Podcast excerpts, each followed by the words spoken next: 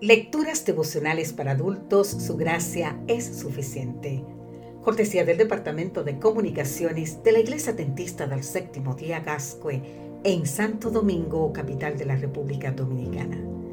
En la voz de Sarat Arias. Hoy, 19 de noviembre, la Cruz Roja.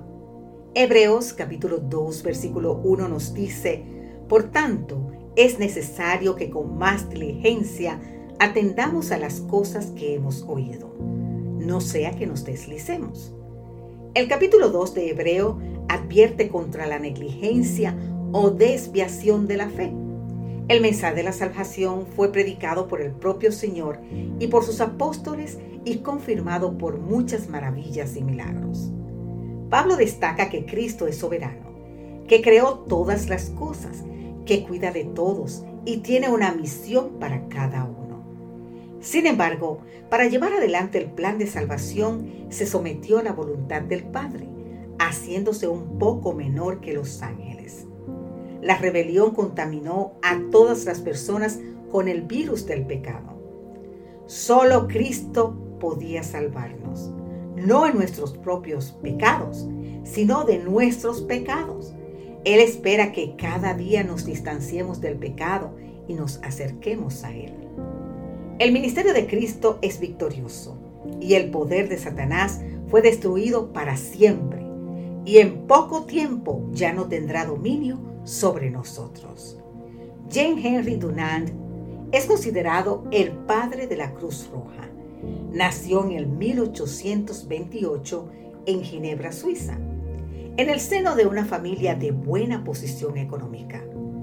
De joven participó en una organización conocida como la Liga de los Donativos para apoyar a enfermos, pobres y presos. En la batalla de Solferino, cuando el personal profesional no daba basto para atender a los heridos, Dunant ayudó mucho a aliviar el dolor y el sufrimiento. A consecuencia de aquello, tomó la iniciativa para que todos los países entrenaran y organizaran voluntarios para ayudar a entender lo que estaban haciendo, pero también para ayudarlo a atender a los heridos combatientes de guerra. Así fundó la Cruz Roja. El gran apoyo inicial que tuvo la organización se fue diluyendo. Donald perdió sus bienes y vivió de manera precaria. En 1901 le concedieron el Premio Nobel de la Paz junto al francés Frédéric Bazin. No hay hombre que más merezca esta honra por haber establecido esta organización internacional para confortar a los heridos en el campo de la batalla.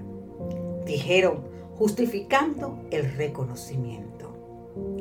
¿Qué decir de aquel que no se rindió ni quiso dejar que los heridos por el pecado perezcan en el campo de batalla?